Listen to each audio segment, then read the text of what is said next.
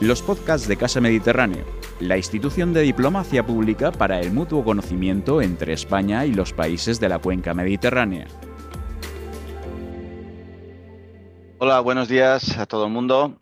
¿eh? Para mí es una gran satisfacción presentar esta mesa redonda eh, que organizamos en el marco del seminario permanente entre la Universidad de Alicante y Casa Mediterráneo.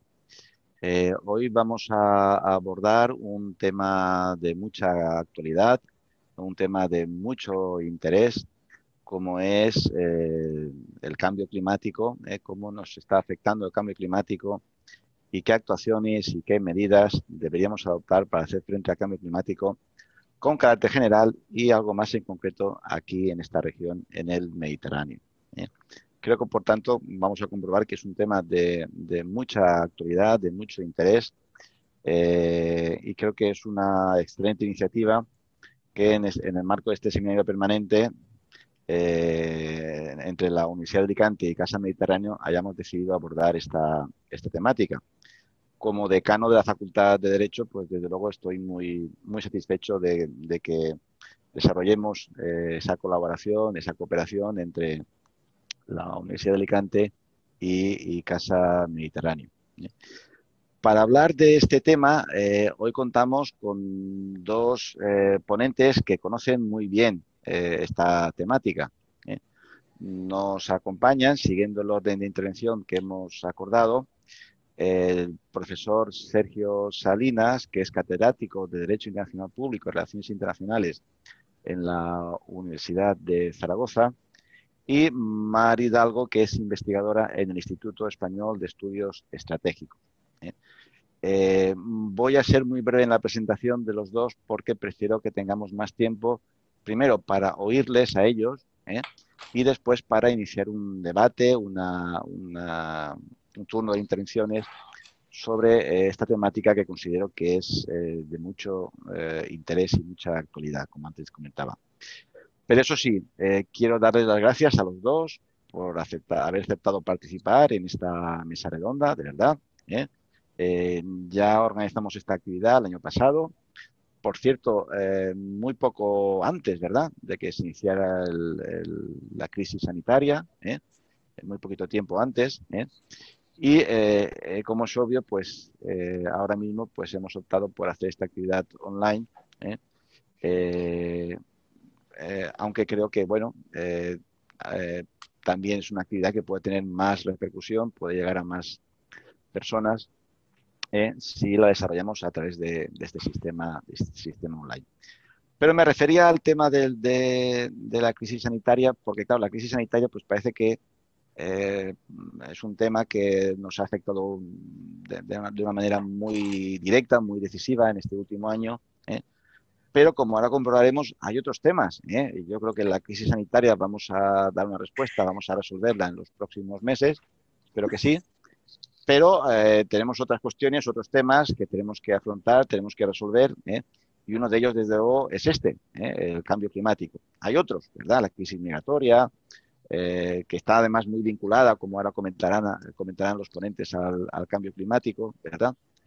Pero, insisto, creo que todo el desastre que nos ha supuesto eh, la crisis sanitaria no debe hacernos olvidar que hay otras cuestiones también muy relevantes eh, sobre las que tenemos que, trabajar. ¿bien? dicho esto, y reitero, reitero el agradecimiento a los dos ponentes, y ya sin más preámbulos, le doy la palabra al profesor Sergio Salinas, cuando quiera, por favor. Eh, hola, buenos días. se me escucha bien, ¿verdad? Sí. Bueno, pues eh, yo voy a empezar eh, por agradecer a Casa Mediterráneo y a la Universidad de Alicante y permitidme que lo personalice en la persona del profesor Ferrer, de mi amigo Jaume, la posibilidad de volver a estar aquí. Lo único que lamento, como él decía, es que esto sea online, porque a pesar de que pueda tener más alcance, priva, mm, me priva a mí concretamente, supongo que a Mar, a mi compañera, le pasará lo mismo de la posibilidad de estar en Alicante, que es una cosa que siempre es agradable. ¿eh? Pero bueno, sea así porque la realidad es obstinada y no deja otra opción, eh, pues agradecer la oportunidad de volver a repetir la intervención del año pasado, mm, digamos, eh, eh, el abordar un tema que, como él decía, es absolutamente esencial. Hay un refrán que dice que lo urgente se come a lo importante y sin que la COVID no sea importante, lo que sí que es es mucho más coyuntural o puntual, afortunadamente, que el problema que viene detrás. Yo me limitaré en esta exposición de algo menos de media hora que voy a intentar, porque es el compromiso que he adquirido antes para que haya más tiempo para el debate, algún dato, algún, dato, algún detalle adelantaré al respecto, ¿eh? de la trascendencia que tiene este problema y de la de la contradicción de una cierta mejoría como consecuencia de la COVID-19, pero que es puramente puntual y que, desde luego, desgraciadamente, no supone una solución de un problema mucho más a largo plazo. Bueno, mm, mm, hablo primero eh, mm, por razón del enfoque. ¿eh? Eh, aunque la jornada y nuestras intervenciones están centradas, como es lógico, en el Mediterráneo, es oportuno que antes de entrar en un análisis profundo de los impactos del cambio climático en el Mediterráneo, primero los estudiantes, sobre todo los estudiantes de Derecho, que supongo que serán unos cuantos, pues tengan unas nociones un poco más precisas de conceptos que a lo mejor por sabidos a veces se ven desde una visión demasiado aproximativa y por tanto un, tanto imprecisa. Entonces el objetivo que yo tengo aquí es dar una serie de conceptos mm, que permitan hacerse un juicio mucho más exacto del problema y sobre todo de la solución que se intenta arbitrar a ese problema. ¿eh? Y para eso lo que voy a hacer es un análisis del fenómeno desde una perspectiva jurídica. Yo no soy científico experimental, no soy químico ni meteorólogo, etcétera. Yo soy jurista y por lo tanto esa será mi, aproximación. Eh, y que me dará pie para luego explicar a grandes rasgos qué es lo que se está haciendo a nivel internacional y qué es lo que se está haciendo a nivel de la Unión Europea para intentar revertir un fenómeno de esta importancia.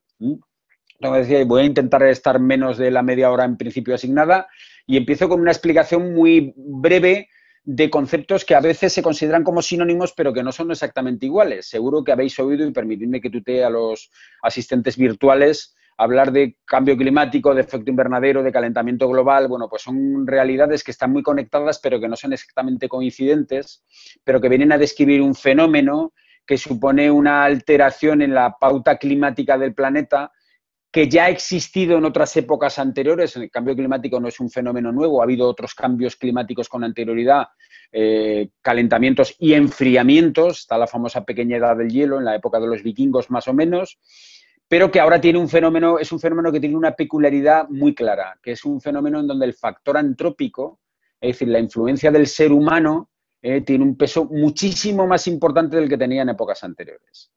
Eh, la comparación del crecimiento de las emisiones globales de gases de efecto invernadero con el incremento de las temperaturas pone de manifiesto que hay una clara relación directa entre ese incremento de gases de efecto invernadero, eh, medidos en términos de CO2 equivalente, y el incremento de las temperaturas. Y es un incremento que se ha ido acelerando con el tiempo que se suele fijar un punto mm, mm, concreto en donde este proceso se inicia, que se considera que es con la revolución industrial, pero que ha ido creciendo de manera progresiva eh, eh, en las últimas décadas. ¿eh? Conforme aumentaba ese volumen de emisiones de gases de efecto invernadero, se producía un aumento de temperaturas en el bien entendido de que hablamos de un aumento de temperaturas sostenido. Claro, si alguien hubiera estado en España, me imagino que en Alicante, desde luego en donde yo estoy, en Zaragoza, en el mes de enero, pues hubiera dicho, como decía Trump, el cambio climático es mentira porque estamos a 15 bajo cero. Bueno, eso no es relevante.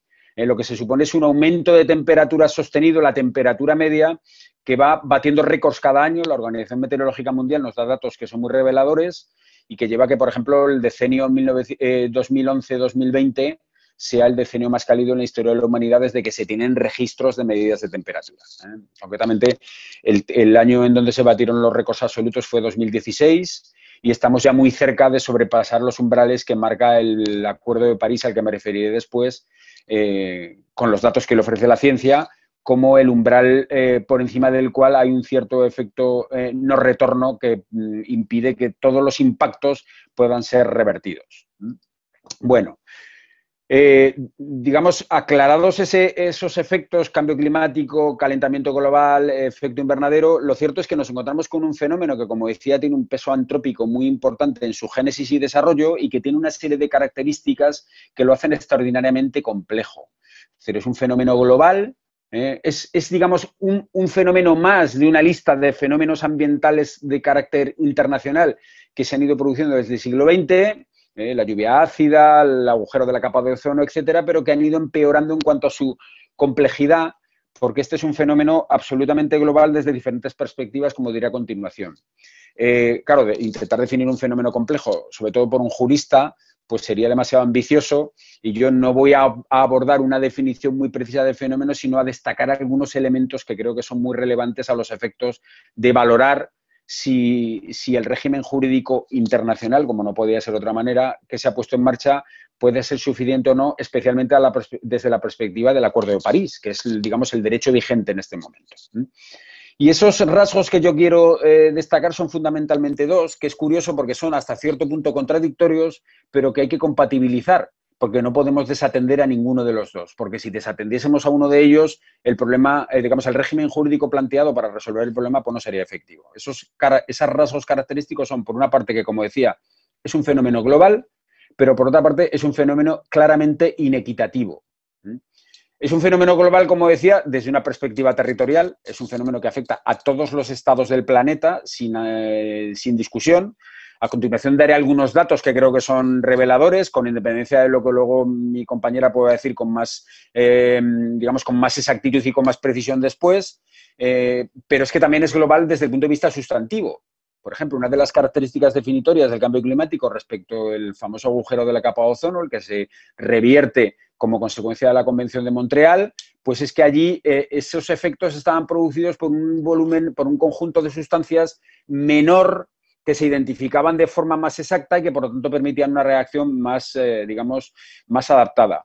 El cambio climático obedece a una cantidad de causas absolutamente eh, inmanejables. Prácticamente cualquier comportamiento humano genera emite gases de efecto invernadero que coadyuvan ese fenómeno y eso hace que sea especialmente complejo. Es decir, es un fenómeno global, territorial, desde el punto de vista territorial y sustantivo.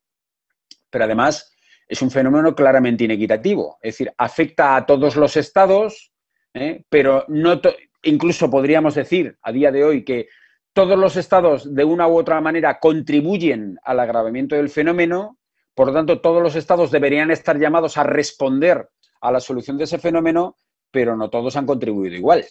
¿eh? Recordéis, decía hace unos segundos, el punto de partida de todo esto es la revolución industrial.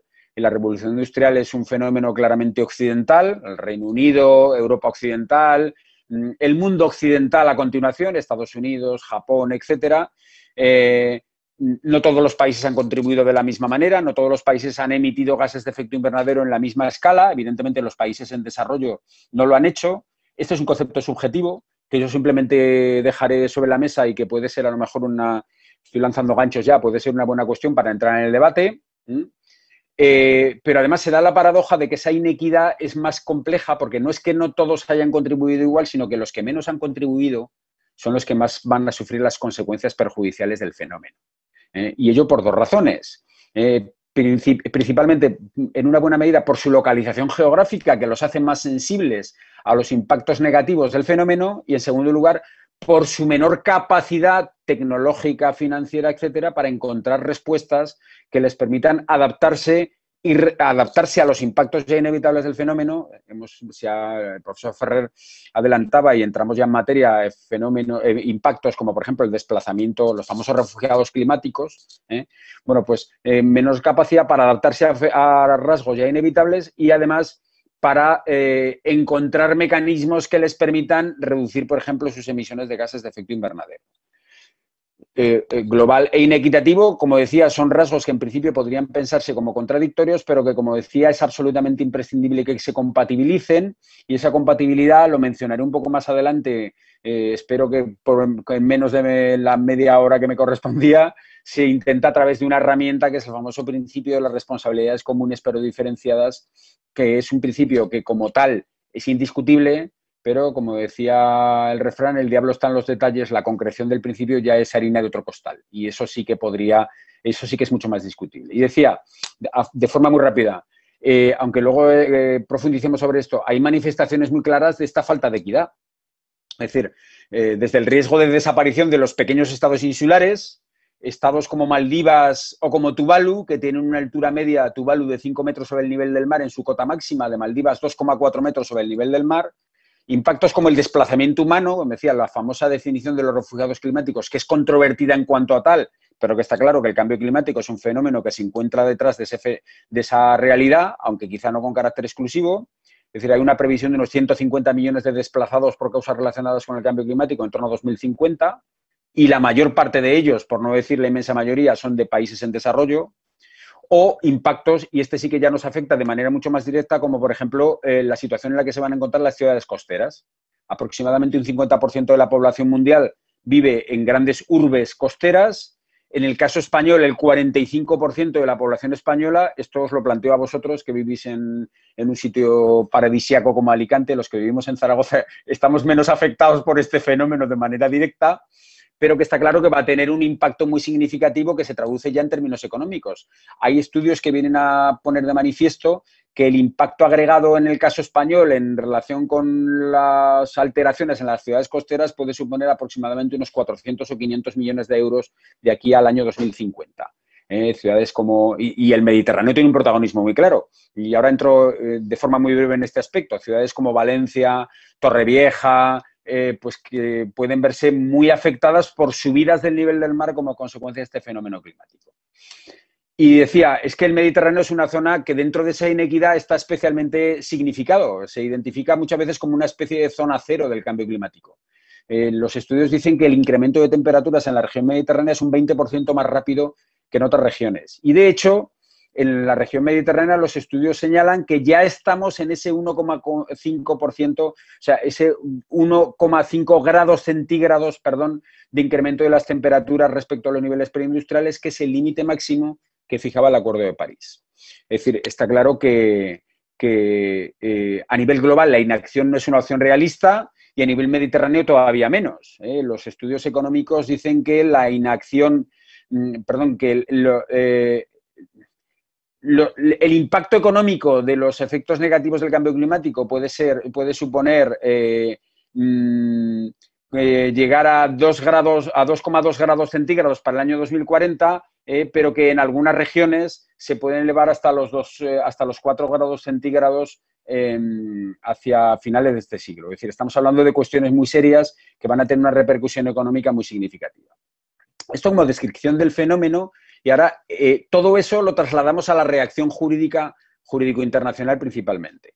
Y tiene una serie de hitos que están muy marcados y seguro que os han llegado al menos algunos de ellos porque digamos que son eh, grandes referencias, grandes, eh, digamos, hitos del derecho internacional ambiental. Todo esto se inicia desde el punto de vista del derecho positivo con la Convención Marco de Naciones Unidas contra el Cambio Climático, que se abre la firma en la Convención de Río del año 1992 que como tal convención marco se limita a marcar una serie de objetivos, de grandes principios, ¿eh? y que es objeto de una concreción posterior, eh, que, necesita ser objeto de una concreción posterior que atribuya a los estados obligaciones precisas en cuanto a la reducción de emisiones de gases de efecto invernadero. ¿eh? Esta es una convención prácticamente universal. En este momento hay 197 partes, 196 estados más la Unión Europea, que como sabéis tiene también la condición de, de parte de esta convención y que tiene una primera concreción en términos de cifras en el famoso protocolo de Kioto, que seguro que todos habéis oído, que se firma en el año 1997 eh, y en donde ahí ya los estados reciben, algunos estados reciben obligaciones específicas en cuanto a la necesidad de reducir emisiones de gases de efecto invernadero.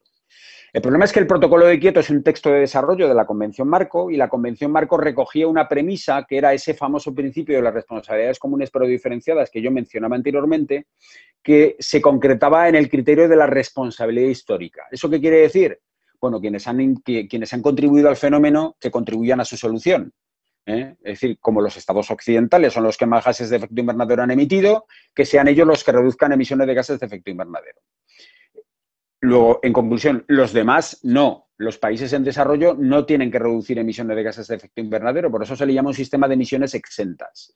El problema es que entre esos países en desarrollo que no tenían que reducir emisiones de gases de efecto invernadero había estados como China, India, Indonesia, México, Brasil, que son grandes estados que su proceso de desarrollo industrial les está llevando ya a convertirse en actores climáticos muy importantes porque son actores principales en las emisiones de gases de efecto invernadero. Eh, China en este momento es el principal emisor en términos relativos y dentro de poco el principal emisor histórico. y eso llevaba a que el mecanismo de reacción que se había puesto en marcha en la Convención de Nueva York, el protocolo de Kioto, pues no permitiese revertir el fenómeno. El protocolo de Kioto terminaba su vigencia el 31 de diciembre de 2012. Eh, era necesario adoptar un acuerdo que diese continuidad a ese protocolo de Kioto y con varios episodios en medio que no menciono por no llevar más tiempo, porque ya no tienen relevancia desde el punto de vista jurídico, la famosa enmienda de hoja, etcétera, llegamos al Acuerdo de París, que se adopta en el año en diciembre de 2015 y que eh, pretendía, por una parte, extender las obligaciones de reducción de emisiones de gases de efecto invernadero que recogía el protocolo de Kioto y, por otra parte, en la medida de lo posible, eludir los, los inconvenientes que acabo de mencionar que tenía el protocolo de Kioto, que era que mm, si se hubiese cumplido el protocolo de Kioto no hubiéramos conseguido reducir las emisiones de gases de efecto invernadero. Es más, hubieran aumentado porque, como os he dicho, China o India, por poner ejemplos, e incluso Estados Unidos, que no llegó a firmar el protocolo de Kioto, como no tenían obligaciones, seguían emitiendo igual. Decir, el Acuerdo de París termina con ese sistema de las emisiones exentas. Todos los estados están obligados a reducir emisiones de gases de efecto invernadero, pero tiene una pequeña trampa como el protocolo de Kioto no había dado resultado, lo que se pretendió era eh, revertir el, criterio para intentar una mayor efectividad y que en, lugar de que hubiese un órgano, la conferencia de las partes, que le decía a cada país qué es lo que tenía que reducir, bueno, pues que cada país eh, dijese lo que quería reducir voluntariamente. Se consideraba que esto era una manera de incitar a que esos países eh, pues asumiesen compromisos significativos, porque no, digamos, no les suponía una gran molestia, sino que eran ellos los que lo determinaban eh, de manera voluntaria. Son las famosas contribuciones determinadas nacionalmente, porque cada país a nivel nacional determina cómo quiere contribuir al esfuerzo de reducción de emisiones de gases de efecto invernadero. Eso está muy bien, es políticamente correcto, es muy interesante para los gobiernos de los estados, pero tiene una trampa. Eso está bien siempre que el volumen total de emisiones de gases de efecto invernadero que se reduce sea suficiente para lograr alcanzar el objetivo que marcaba el propio Acuerdo de París, que era de un incremento máximo de temperaturas de 1,5 o 2 grados centígrados. Y lo que en este momento hay es insuficiente. O sea, la suma de todas las contribuciones de todos los estados no da, sería necesario reducir más para alcanzar ese objetivo. La esperanza que nos queda es que las contribuciones determinadas nacionalmente se renovan cada cinco años, pues que quizá le veamos las orejas al lobo, como se dice vulgarmente, los países reaccionen, eh, racionalicen la necesidad de un esfuerzo mayor y asuman compromisos más importantes. A ese esfuerzo internacional, y voy ya terminando, se añade que nosotros somos un Estado miembro de la Unión Europea. Desde el punto de vista del Mediterráneo esto es muy importante. Y la Unión Europea es un actor climático mm, significativo, relevante, podríamos decir con claroscuros, como voy a decir en un minuto a continuación. Primero, porque es quizá el marco geográfico en donde los objetivos de reducción de emisiones de gases de efecto invernadero son más ambiciosos. La Unión Europea se ha ido fijando progresivamente objetivos más allá de lo que imponían las obligaciones internacionales en la Convención Marco, el Protocolo de Kioto o el Acuerdo de París. ¿eh?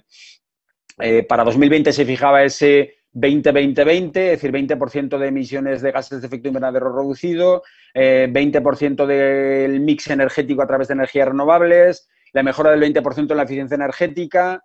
Para 2030 se, se, reformaba, se reforzaba ese objetivo y se decía que se pretendía llegar a un 55% de reducción de las emisiones de gases de efecto invernadero y los últimos objetivos, 2019-2020, es que para 2050 la Unión Europea haya alcanzado la neutralidad climática. Eh, de hecho, eh, una ley europea del clima, es decir, un es la forma de denominar un reglamento que, digamos, capitalice, centralice todos los esfuerzos y todos los objetivos y compromisos de la Unión Europea en materia de cambio climático es uno de los puntos fuertes del famoso Pacto Verde Europeo, que es una de las piezas fundamentales de la recuperación de la Unión Europea de esta situación en la que nos encontramos desde el año pasado.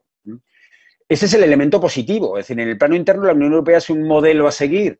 El problema es que lo que la Unión Europea no ha sabido hacer o no ha podido es convertir esa condición de conciencia climática, por decirlo de alguna manera, en la de líder en, la reacción contra el cambio climático. Podríamos decir que el líder es aquel que es capaz de convencer a los demás para que sigan su senda, para que se alineen detrás de él. La Unión Europea no ha sabido o no ha podido convencer a los demás estados para que refuercen sus compromisos de reducción de emisiones de gases de efecto invernadero, principalmente a los más importantes en cuanto a esa contribución, que son eh, Estados Unidos o China. Eh, la Unión Europea, digamos, ocupa una segunda plaza en, ese, en, en esas categorías de la diplomacia climática. Pero lo cierto es que por lo que interesa al Mediterráneo, el elemento positivo primero es muy relevante. La Unión Europea ha puesto en marcha diferentes proyectos y diferentes acciones que seguro que mi compañera conocerá mucho mejor que yo y, puede que si lo estimo oportuno los mencione después, de reacción frente a, los impactos negativos del cambio climático en la zona mediterránea. ¿eh? por ejemplo, proyectos con cargo al Fondo Europeo de Desarrollo Regional, en donde se trata de proteger ecosistemas y ayudar a las poblaciones costeras a adaptarse a los impactos del cambio climático, que están centrados fundamentalmente en ese concepto que ahora está de moda, que es el de la resiliencia, ¿eh? y, en la adaptación al cambio climático en una zona, como decía, especialmente afectada como es la zona mediterránea. Termino con cuatro conclusiones muy rápidas que inciten al debate posterior por si alguien se anima. Eh, a pesar de la, digamos, de la bruma, de la niebla que pueda suponer la pandemia en la que en este momento estamos, esperemos que ya en las últimas fases el cambio climático representa quizá una de las amenazas más graves que se ciernen sobre la humanidad, sobre el ser humano. La pandemia ha supuesto una pequeña mejora puntual en términos mínimos, pero que nadie dude que, es, que ya se está percibiendo que en el momento en que se supere esa situación y retorne la actividad industrial, los transportes internacionales, etcétera, el problema volverá a situarse en los mismos términos y, por tanto, es necesario actuar para alcanzar el objetivo de revertir ese fenómeno y es necesario actuar, como ya he dicho, de manera más intensa si queremos cumplir nuestros propios compromisos. La reducción del incremento de las temperaturas entre 1,5 y 2 grados del Acuerdo de París exige que la reducción de emisiones de gases de efecto invernadero por parte de todos los estados sea mucho más intensa. Eh, la situación climática en China y el cambio de administración en Estados Unidos podrían ser una esperanza, un elemento positivo que esperemos que se materialice. Que en realidad los argumentos económicos que suelen esgrimirse en relación con la lucha contra el cambio climático se pueden considerar como meras excusas por el temor al coste en el corto plazo, esa es la vieja solución de pan para hoy y hambre para mañana. Eh, los estudios económicos dicen que la reacción contra el cambio climático se cifra en un coste que es entre el 1 y el 2% del Producto Interior Bruto Mundial. Eso es lo que nos costaría poner en marcha medidas que permitan revertir en los márgenes necesarios los impactos negativos del cambio climático, pero está el famoso informe Stern, eh, de Sir Nicholas Stern en el Reino Unido, que lleva a que el coste de la inacción, es decir, lo que vamos a tener que afrontar como impacto económico en caso de que no hagamos nada, se cifra en un, porcentaje que va entre, en el mejor de los casos, el 5% y en el peor de los casos, el 20%.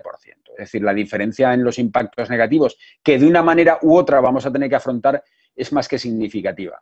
Y ya termino, claro, todo esto nos pone sobre la mesa de la necesidad de tomar conciencia ¿eh? y de tomar conciencia especialmente entre las jóvenes generaciones, eh, por lo cual acontecimientos como este son especialmente relevantes ¿eh? para ofreceros información para que sepáis qué, qué tenemos entre manos aquí hay un cierto elemento positivo, aunque se dice que la juventud, ¿verdad?, tiene estos comportamientos que a veces son inexplicables, no todas lógicamente, pero en este caso concreto hay elementos, hay aspectos, hay comportamientos que son muy edificantes, como por ejemplo en el ámbito de la litigación climática. Se puede tomar como ejemplo el caso de Estados Unidos, en donde determinados grupos de jóvenes están llevando a los tribunales norteamericanos a la administración eh, exigiéndole un mayor compromiso, un mayor esfuerzo de reducciones de gases de efecto invernadero que permitan que el mundo que vayan a recibir de sus mayores pues sea al menos el mismo que sus mayores recibieron de sus antepasados. Con lo cual, eh, quiero cerrar con este elemento positivo y de todo este aluvión de ideas eh, espero que surja alguna cuestión,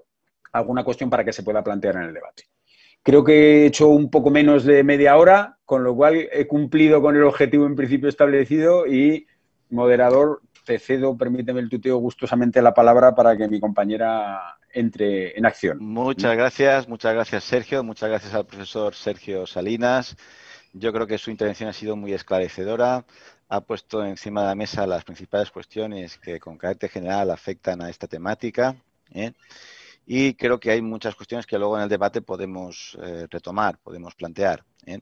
Antes va a intervenir, como está previsto, eh, Mari Hidalgo, que como decía antes es investigadora en el Instituto Español de Estudios Estratégicos y que, como también se ha dicho, pues va a centrar algo más la problemática que plantea el cambio climático en la región del Mediterráneo desde la perspectiva de los intereses de estabilidad y seguridad que eh, se plantean en esta región, tanto para España como para la Unión Europea. Cuando quiera, por favor. Bueno, pues en primer lugar también quisiera agradecer a Casa Mediterráneo y a la Universidad de Alicante por haberme invitado a participar en esta, en esta sesión, en esta conferencia. Y efectivamente debemos de partir de la base de que estamos en medio de una pandemia, pero que no debemos de olvidarnos de la gran crisis eh, de emergencia que nos va a venir en los próximos años, como es la crisis climática.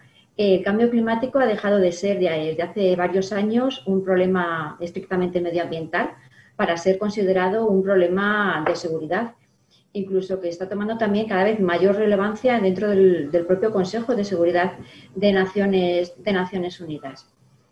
Eh, efectivamente, el cambio climático tiene, es un problema que tiene muchísimas caras. Tiene una cara científica, eh, que es la que nos aportan los científicos, la que nos aportan eh, los datos sobre los, que, sobre los cuales nos podemos hacer esos escenarios, barajarlos en los escenarios más probables, menos probables, más mm, peligrosos, menos peligrosos para las actividades eh, humanas. Por otro lado, tenemos otro componente local. Efectivamente, el cambio climático es una amenaza global, pero no afecta a todos por igual. Y también tenemos un componente importante que es temporal, que eh, hace, también incidencia a la toma de medidas. Muchas veces eh, tomamos medidas a corto plazo y en el cambio climático es necesario tomar decisiones y tomar medidas pensando en el largo plazo. Y otra componente también fundamental del cambio climático es eh, el, efecto cascada que tiene. No debemos olvidar que los países más vulnerables al cambio climático son em, precisamente los que están en situaciones de conflicto. Entonces, situaciones que pasen a miles de kilómetros de, nuestras regiones también nos van a afectar. Es decir, el efecto cascada del cambio climático tiene unas repercusiones muy importantes. De todos es conocidos los efectos del cambio climático a nivel global, pues aumento de la temperatura, eh, mayor frecuencia y virulencia de los fenómenos meteorológicos adversos, sequías, acidificación del mar, salinización, aumento también de la temperatura del aire, pero en concreto en el caso mediterráneo es especialmente preocupante. ¿Por qué? Porque según un estudio realizado por la Unión por el Mediterráneo, también en otros foros científicos, eh, establecen que, por ejemplo, el aumento de temperatura en la región mediterránea va a ser un 20% mayor que en el resto, el resto del mundo. Eh, nuestro querido Mediterráneo es un área muy vulnerable, es un área muy peculiar, es el mar cerrado, mm, prácticamente cerrado, más grande del mundo, es un mar poco profundo, es un mar que se encuentra sometido a grandes tensiones, es el centro turístico por excelencia a nivel mundial eh, está teniendo problemas también de conservación de la biodiversidad, en donde un 5% de las especies endémicas están, están en peligro. Está también sometido a una sobreexplotación de los recursos, de los recursos pesqueros. Es decir, es, un, es un ambiente en el que el cambio climático eh, va a agravar parte de, los problemas ya, ya existentes. En cuanto a las temperaturas, pues bueno, se espera que, que la orilla este eh, aumente 0,5 grados por década, 0,3 grados, mientras que la orilla, eh, perdón, la orilla oeste 0,3 grados, mientras que la orilla este 0,5 eh, grados. Es decir, también va a haber diferentes impactos en, toda, en toda esta región. También se espera un aumento de la, salinidad con graves repercusiones en los, en los cultivos, especialmente en, los, en el delta, en el delta de Egipto. También se espera un aumento de la salinidad por, el aumento de la, evaporación y también por un menor vertido de agua dulce al mar como consecuencia de, ese uso de, agua dulce en, usos industriales y domésticos y predominantemente en la agricultura. Eh, luego también eh, tenemos eh, esos impactos, dijéramos que son comunes al área mediterránea, pero otra de las características eh, del Mediterráneo es la desigualdad entre la ribera norte y la ribera, y la ribera sur. Por lo tanto, estos eh, impactos van a tener distinta, distinta repercusión. En primer lugar, eh, estos impactos del cambio climático van a incidir en la disponibilidad de los recursos hídricos y esto va a ser especialmente preocupante en la ribera, en la ribera sur, ¿no? Eh, la agricultura son países eh, predominantemente también agrícolas, en el que el 70% del agua se destina a la agricultura. Estas situaciones de, escasez pueden llegar a situaciones de, inseguridad alimentaria. con lo cual, pues bueno, pueden producir inestabilidad en, las regiones, ¿no? Como ya hemos visto en, los conflictos que se han ido desarrollando eh, durante los últimos años. Se dice que uno de cada dos años puede haber sequías, pueden ser secos en países como, Argelia, Libia o Túnez, y que la región de Oriente Próximo puede sufrir situaciones de, de sequía crónica. Esto, lógicamente, puede conducir a situaciones de, inseguridad alimentaria y se estima que en la zona norte de África eh, se espera una reducción del 11% de, las cosechas como consecuencia de, los impactos del cambio climático. Por otro lado, también tenemos la degradación de las tierras, en las tierras la, forma de cultivar, los monocultivos y, la desertificación que, avanza. Y por poner unas cifras, pues se está suponiendo la pérdida de unas 40.000 hectáreas el, el, avance del Sáhara, unas 40.000 hectáreas en Argelia, de 22.000 eh, hectáreas en Marruecos y en Túnez unas 8.000 hectáreas de pérdida de tierra arable.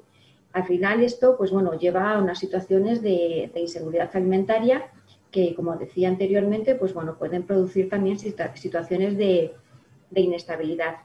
En cuanto a la vulnerabilidad, pues lógicamente lo que decía, las, el Mediterráneo pues es un mar desigual entre la ribera norte y la ribera sur y por lo tanto la ribera sur pues bueno, parece ser que es más vulnerable. ¿Por qué? Porque eh, pues depende, son países importadores de alimentos, eh, presentan más desigualdades entre uso y propagación, eh, están sumidos algunos de ellos en conflictos internos y también sobre la presión demográfica y la presión migratoria que viene de la, de la parte de, la, de, la, zona del, del, Sahel. Por lo tanto, el, cambio climático, desde luego, tenemos unos impactos eh, comunes, pero también es verdad que en función de cómo se aborde, la vulnerabilidad también va a ser diferente. Y me refería al principio que el cambio climático ha dejado de ser un tema medioambiental para ser un tema de seguridad y así cada vez lo está eh, cobra esta figura eh, fuerza dentro, incluso dentro del propio Consejo de Seguridad de Naciones Unidas. Y es también porque el, efecto cascada que tiene el cambio climático, la degradación ambiental, el uso insostenible de los recursos, como también efectivamente el cambio climático, el aumento de la temperatura, influye en la, en la disponibilidad de recursos hídricos, pero tampoco hay que olvidar ¿eh? el, uso insostenible que se hace de ellos, ¿no? la, no reposición de, los acuíferos que está teniendo lugar, con lo cual, pues bueno, llegamos, podemos llegar a situaciones realmente de estrés eh, hídrico eh, crónico. Entonces, todos estos, estos efectos cascadas de la seguridad, de la degradación medioambiental y de los efectos del cambio climático provocan, pues, como hemos visto, unas situaciones de inseguridad alimentaria, unas situaciones de estrés hídrico, unas situaciones de degradación de las tierras y esto lo que puede provocar es unos impactos sobre, la, sobre eh, eh, factores que afectan a la seguridad, ¿no? Sobre todo en poblaciones que ya están tensionadas pues, por, cuestiones étnicas, por cuestiones de desigualdad, eh, se pueden generar conflictos, podemos generar, podemos ver durante las próximas décadas conflictos por los recursos, hasta ahora, por ejemplo, el agua siempre ha sido un factor de cooperación más que, más que de conflicto. Pero a medida que el uso del agua entre en competencia con el uso industrial, el uso doméstico y el uso agrícola, y a medida que el cambio climático afecte a la disponibilidad de los recursos hídricos, podremos ver eh, cómo, los recursos hídricos pues, bueno, pueden suponer una, fuerza, una, una fuente de conflictos o incluso pues la propia utilización de los recursos hídricos como medida coercitiva eh, em, empleada por algunos por determinados determinados países. Y el problema lo tenemos principalmente en la construcción de, presas y en las cuencas transfronterizas también otro problema añadido al cambio climático relacionado con la seguridad es el aumento de la radicalización que al final la gente la población cuando no tiene medios de subsistencia pues bueno, ven en la, en la adhesión a grupos terroristas una forma de, vida, una, forma de obtener medios con los cuales, los cuales alimentar a su familia. Y hablando de la región del Mediterráneo, bueno, pues eh, indudablemente eh, puede, se puede ver eh, influenciada, como lo está siendo ya, por la bueno, pues por la, el reclutamiento del ISIS en la zona del, en la zona del Sahel, ¿no? No olvidemos que ya es casi prácticamente la, eh, deberíamos considerarlo casi la frontera de, Europa por los problemas de seguridad que eh, se generan en esa zona en el que bueno, eh, los conflictos entre pastores y agricultores por los recursos eh, por los recursos hídricos, pues bueno, crean situaciones de inseguridad alimentaria que al final, pues bueno, pues son aprovechados por los grupos terroristas, sobre todo por la gente joven, para, para, para, mm, pues para, pues para conseguir adeptos. Eso también genera que las situaciones, cuando las poblaciones, cuando se ven desprovistas de su medio de subsistencia, pues tengan que migrar. ¿no? Y ahora ya hablaremos de las migraciones climáticas. Pero este problema que se da en el Sahel, indudablemente que mm, avanza hacia una presión migratoria hacia Europa, porque tampoco olvidemos que es lo que se nos viene es un tsunami demográfico, el tsunami demográfico que se, va a plantear en, en toda la zona del Sahel, con lo cual pues va a repercutir en, en, el norte de, de, África como países de tránsito y va y nos va, va a llegar hasta, hasta Europa. Esta, esta presión migratoria, esta eh, este descontento de la población, esta adhesión a grupos terroristas, también puede darse en países del norte de África, sobre todo, y habrá que prestar atención cuando vuelvan los retornados de los conflictos, del conflicto de Siria y de Irak. A ver eh, si esos eh, retornados vuelven a, sus países y en esos países se da unas situaciones de inseguridad alimentaria, unas situaciones pues de falta de futuro, de falta de, de, perspectiva de la población joven, pues bueno, pues pueden, pueden eh, ser motivo para, pues para aliarse en, sus, en sus filas. Y por otro lado, también eh, un pacto directo con el cambio climático, bueno, pues eh, dicen que, bueno, que el impacto, las altas temperaturas, pues hay estudios científicos que, que, dicen que, bueno, que tienen casi una, una repercusión directa en el comportamiento más agresivo de, las personas, ¿no? Bueno, eso es un tema que se está, se está estudiando. Por lo tanto, mm, el cambio climático, desde luego, tiene una, clave, una clara mm, repercusión con, la, con la seguridad. Hay estudios científicos que detallan que por cada grado centígrado que aumente la temperatura o por cada eh, disminución de tantos metros cúbicos de agua, disponibilidad de agua, pues hay una eh, hay una probabilidad de que se genere un conflicto y a pesar de que esos datos científicos desde luego son, son rigurosos, eh, la relación hemos visto que no es, no es directa. O sea, el cambio climático no genera una situación de, inseguridad de forma directa, sino que hay unas, unas eh, cuestiones subyacentes, estructurales, de gobiernos pues, inestables, de gobiernos pueden ser corruptos en distintas partes de, de África, un uso insostenible de los recursos que al final hace que, bueno, que se genere el caldo de cultivo para que se pueda provocar situaciones de, inestabilidad. Y en cuanto a, los movimientos migratorios, efectivamente, antes se ha mencionado, y es, y es un, realmente es un, hay un vacío legal para tratar el, problema de, de, los migrantes climáticos, los mal llamados refugiados climáticos, porque ACNUR no los reconoce como refugiados. Y porque también es contextualizar un fenómeno migratorio exclusivamente dentro del cambio climático, pues es muy complejo porque y, puede resultar hasta no peligroso, pero sí desde luego resultar una equivocación porque los movimientos migratorios son multicausales y tienen distintos factores. Eh, pueden ser eh, a nivel nacional o a nivel internacional, pueden ser forzosos o pueden ser voluntarios. ¿Eh? y pueden ser temporales o pueden ser eh, pues ya definitivos. Y, es complicado, es complicado el tema de las migraciones relacionadas con los problemas del cambio climático y con la degradación de los, de, los, de los recursos y de los medios de los medios de subsistencia, porque una relación clara de migración-cambio climático la tenemos, o fenómeno meteorológico adverso, la tenemos pues bueno, en unas inundaciones, en un, en unas situaciones, en unos huracanes, inundaciones, pues bueno, la gente se desplaza, son movimientos generalmente temporales y cuando ha pasado la situación eh, de catástrofe, pues regresan a sus hogares. Pues bueno, ahí podríamos ver una implicación más o menos directa entre el fenómeno meteorológico adverso y un movimiento, un desplazamiento eh, de, la, de la población. Pero eso es ese, el, el otro componente del cambio climático que hacía referencia, ese componente a largo plazo, es el que muchas veces se obvia y, es el componente quizás que más influye en esos movimientos migratorios en masa, porque, eh, a ver, la degradación de la tierra, la pérdida de, los medios de subsistencia, la, insostenibilidad, el uso insostenible de los, de los recursos, son factores que se van generando poco a poco, las sequías. Son, hay que tener en cuenta el, largo plazo, ¿no? Para, para ver esos factores estructurales que al final lo que decide la gente es a migrar y a moverse. Tampoco hay que olvidar que las migraciones en, dentro de, África se están produciendo a nivel, a nivel interno. Son, son pocas las que, las, que, las que alcanzan un nivel transfronterizo, pero las hay. Y va a ser un efecto y va a ser un, fenómeno que va a ir en, alza ¿eh? a, medida, a medida que pase el tiempo y que se degraden las condiciones de, de, subsistencia de esas poblaciones. ¿no? y están viendo cómo, pues cómo están buscando distintos, distintas rutas y, al final, pues bueno, son problemas que, que, afectan a la zona norte de África y nos afectan también a, nosotros.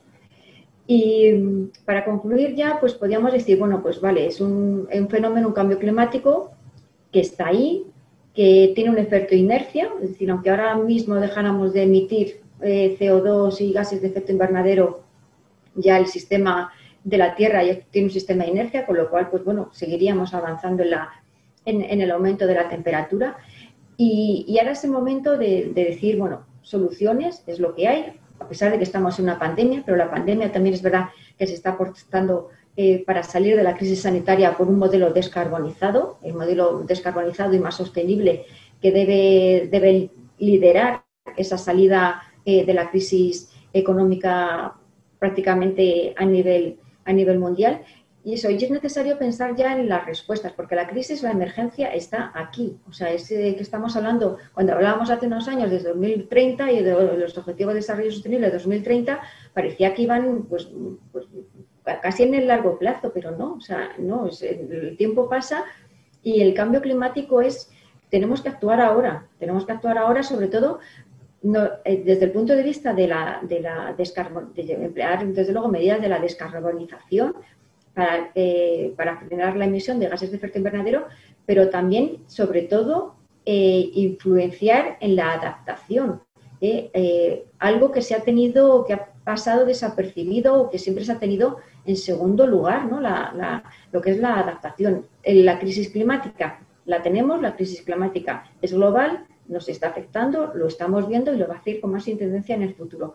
Por lo tanto, eh, conseguir medidas de adaptación en los países más, más vulnerables es una de las medidas, desde luego, que habría que, empezar a tomar eh, eh, pues, ya, de forma inminente. Y, de hecho, pues eso, en la recuperación económica de la pandemia, pues bueno, todo lo que es la apuesta por la descarbonización, las energías renovables, bueno, pues abre grandes esperanzas para, para que esos países, sobre todo estamos hablando del Mediterráneo, de, esa, de ese norte de África, unos países como Argelia, productores de gas, importadores de gas, pues bueno, también pues bueno, puedan cambiar, ir cambiando sus modelos económicos para que el cambio climático eh, pues les, les, pueda, les pueda influir eh, menos. También es necesario insistir en el uso eficiente de los recursos, sobre todo los recursos hídricos. El agua va a ser mm, uno de los temas de mayor preocupación y de mayor mm, factor de inestabilidad a nivel mundial.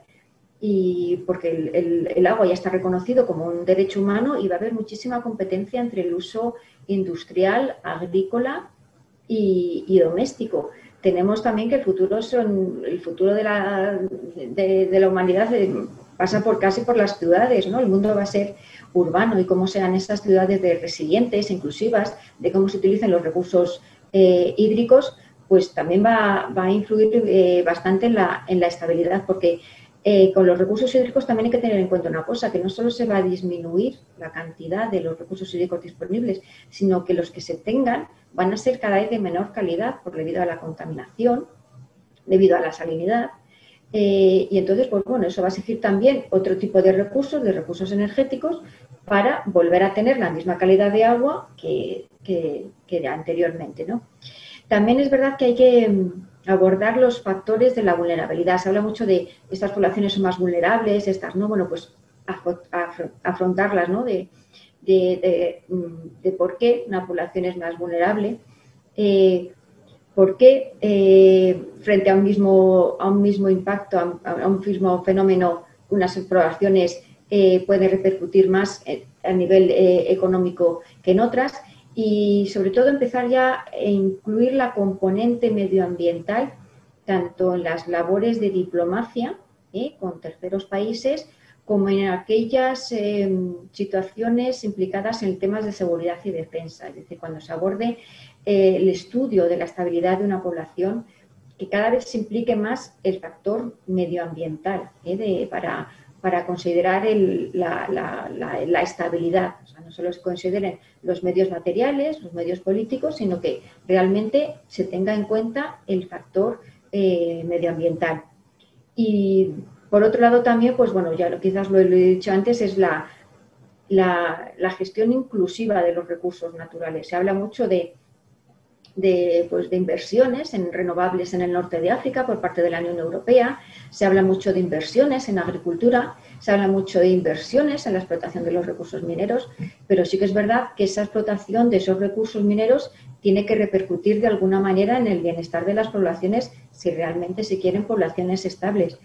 Y ya para finalizar, pues eh, simplemente una, reflexión. El cambio climático es un hecho que nos afecta a todos a nivel mundial y que precisamente las zonas de mayor conflicto son las zonas más vulnerables y que por lo tanto tendríamos que implicarnos todos y tendríamos que, poner mm, todas las medidas para, hacer que, que, esas poblaciones vulnerables no generen situaciones de inestabilidad, porque al final, independientemente del lugar del mundo donde se produzcan, al final nos van, a, nos van a influir en nosotros. O sea, no podemos decir, bueno, pues como eso ocurre en el, en el Sahel, no nos va a repercutir. No, vivimos en un mundo globalizado, las amenazas son globales y desde luego las situaciones de, de inestabilidad que se generen en cualquier región del planeta, ya sea la, la explotación de los recursos eh, del Ártico como consecuencia también del deshielo, nos va a afectar.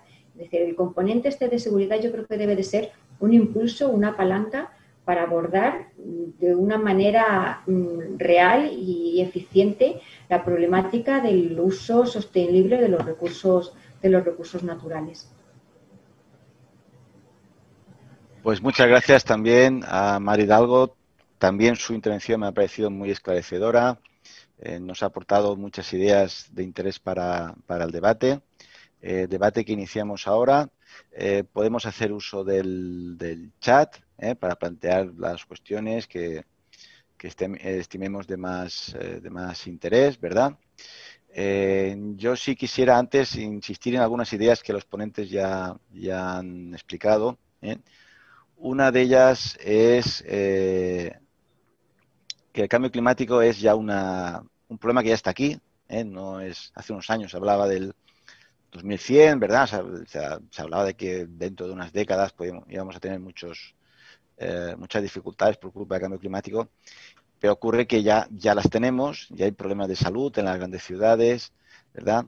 Ya hay problemas de, millones de personas eh, en África que por culpa de las sequías eh, pues huyen del lugar donde viven. Y claro, ¿dónde van a querer ir? Ah, pues a un país europeo donde puedan vivir dignamente, claro. Hay, eh, hay mapas muy interesantes, por ejemplo, eh, que, ilustran perfectamente esta problemática, ¿no? Como es los mapas sobre el lago Chad. ¿eh? El lago Chad es un mapa, el lago Chad es un lago que ha ido disminuyendo de tamaño. Ahora mismo tiene un 10% de la superficie que tenía hace unas pocas décadas y eso supuesto que millones de personas que bebían, regaban, eh, pescaban gracias al lago Chad no pueden hacerlo y tienen que huir del lugar donde, donde viven. ¿eh? Eh, la noticia de prensa se titulaba El cambio climático, una bomba de relojería, pero es una bomba que ya está explotando, no es, no es que vaya a tardar 40 o 50 años en, detonar, es una, es una cuestión que ya está encima, que está, ya está aquí, ¿verdad? Entonces, sí, totalmente de acuerdo. Hay que mantener un concepto de seguridad mucho más amplio, mucho más omnicomprensivo. ¿eh? La seguridad no es solo que no tengamos una guerra, ¿eh? la seguridad es que no tengamos eh, problemas de estabilidad, problemas eh, de, crisis eh, humanitaria, de, pobreza en los países de nuestro vecindario, porque esto nos va a repercutir de muchas maneras. Una de las maneras más directas es la crisis de los llamados refugiados climáticos, es decir, millones de personas que van a querer huir de su país para no morirse literalmente de hambre. Y esto ya está ocurriendo. Por tanto, tenemos que actuar, tenemos que, trabajar en este tema y hacerlo en una perspectiva, como también se ha dicho, eh, internacional. El problema hay que resolverlo a nivel internacional. Es decir, España puede hacer sus deberes, la Unión Europea puede hacer sus deberes, pero nosotros solos no vamos a resolver el problema. Tenemos que trabajar con todos los estados del mundo, empezando por las grandes potencias, como se ha dicho, ¿verdad? Eh, teniendo en cuenta pues a los estados más poblados, eh, China, la India, y también en general todos los estados del mundo. ¿eh? No podemos vender el tema de cambio climático en nuestras relaciones con terceros estados a países que son muy pobres, que, en los que la población vive en la miseria. No podemos pedirles que hagan un esfuerzo, que no tengan calefacción, no tengan aire acondicionado, ¿verdad? Es decir, si queremos que en el planeta haya un, un medio ambiente equilibrado, que permita un desarrollo sostenible, tenemos que trabajar con todos esos países, ¿eh? tanto las grandes potencias, China, la India, como todos los países de África o de Asia, que, de un modo u otro eh, tenemos que, ponernos de acuerdo con ellos, ¿eh? y esto tiene que ser inevitable.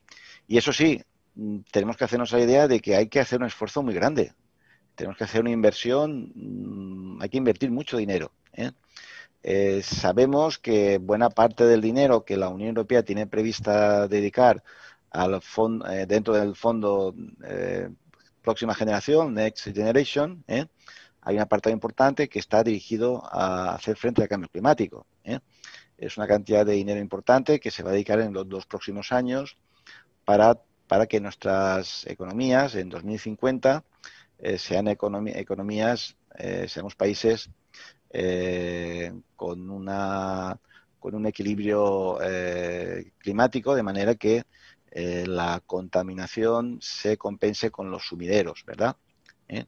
Eh, es decir, hay muchos temas en los que trabajar, hay, hay, pero hay que hacerlo ya, hay que tomar la decisión política y hay que dedicar mucho dinero, mucho esfuerzo. No podemos esperar más tiempo.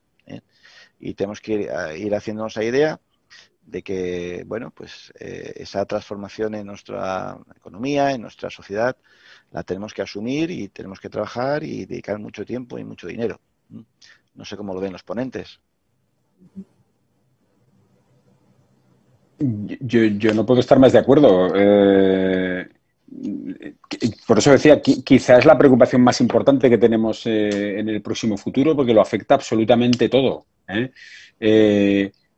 comentabas, yo me, que no, no, podemos pedirles a los países en desarrollo que no tengan aire acondicionado, que no tengan eh, incluso diría más, lo que no podemos pedirles es que no, se que no intenten desarrollarse. Lo que tenemos que pedirles y lo que tenemos que hacer es ayudarles para que ese desarrollo sea un desarrollo que no perjudique el proceso que estamos. Eh, yo comentaba, a ver, Dinamarca, Países Bajos o Estados Unidos o los países occidentales tienen más fácil el recurso a medios tecnológicos que les permitan una adaptación de sus procesos productivos que sean, eh, como se dice, climáticamente amigables, ¿no? es decir, que se reduzcan las emisiones de gases de efecto invernadero.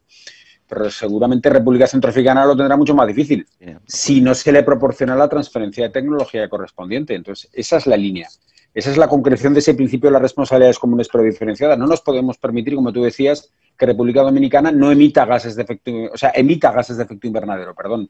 Mucho más China, claro pero sí que tenemos que ayudarle para que no lo emita, para que se pueda, en la medida de lo posible, desarrollar sin contribuir al fenómeno.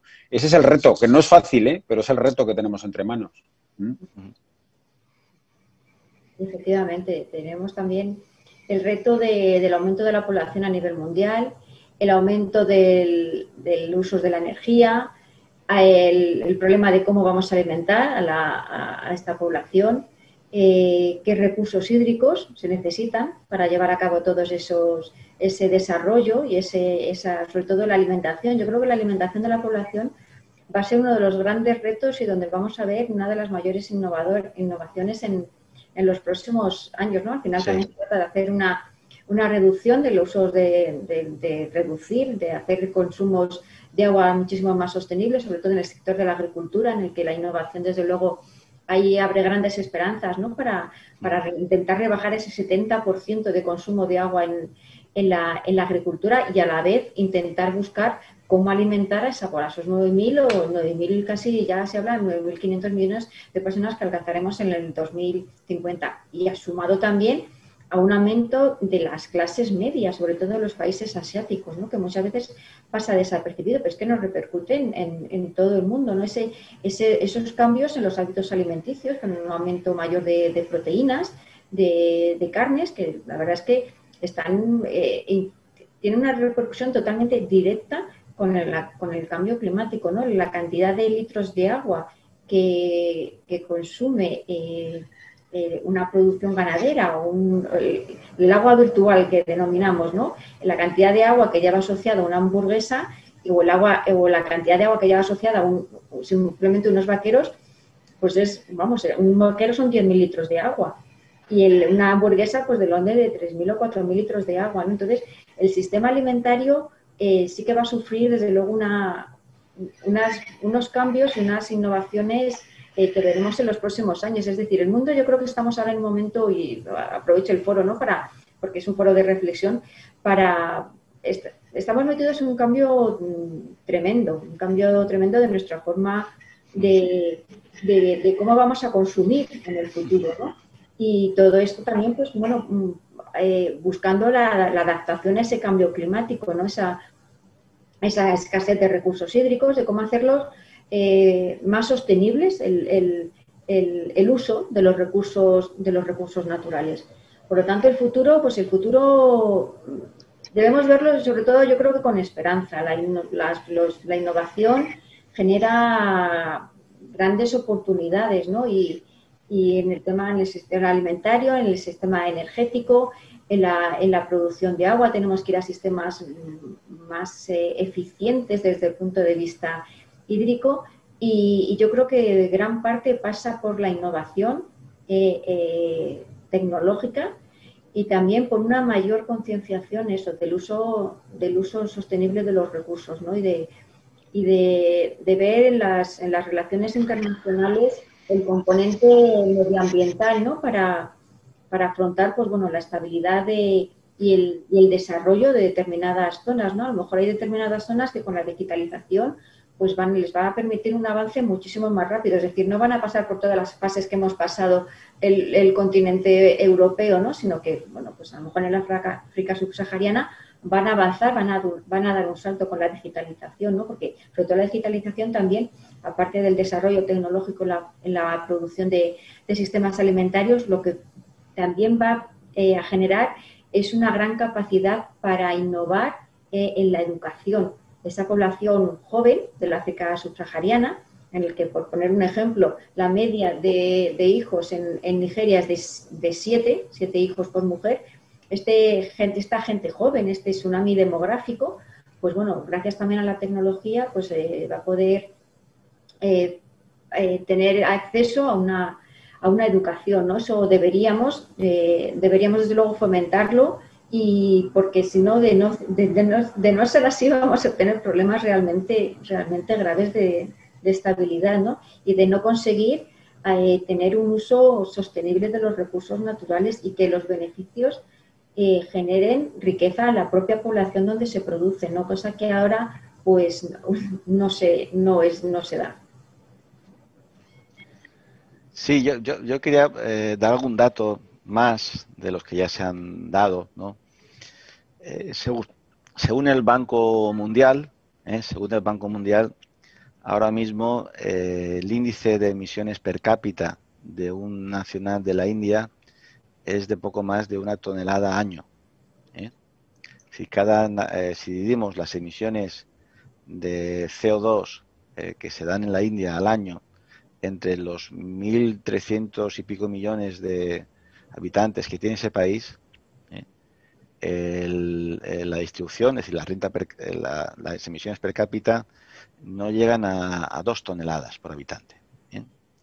En el extremo tenemos Qatar, ¿eh? con más de 40 toneladas por habitante año, para que nos hagamos una idea. ¿eh? Estados Unidos está sobre las 15, 16 toneladas habitante año. Luego están los países africanos. Hay países africanos que no llegan a una tonelada habitante año, están 0,1, ¿eh? 0,1 tonelada habitante año. Eso en la práctica que supone, pues que muchos de esos habitantes no tienen absolutamente nada. ¿eh? No es que tengan eh, una economía eh, climáticamente neutra, es que no tienen economía, no tienen nada. Como decía el profesor Sergio Salinas, no podemos pedirle a la India o a otros países que hagan un esfuerzo para tener una economía eh, climáticamente neutra ¿eh? si no les ayudamos con tecnología y con, y con dinero. ¿eh?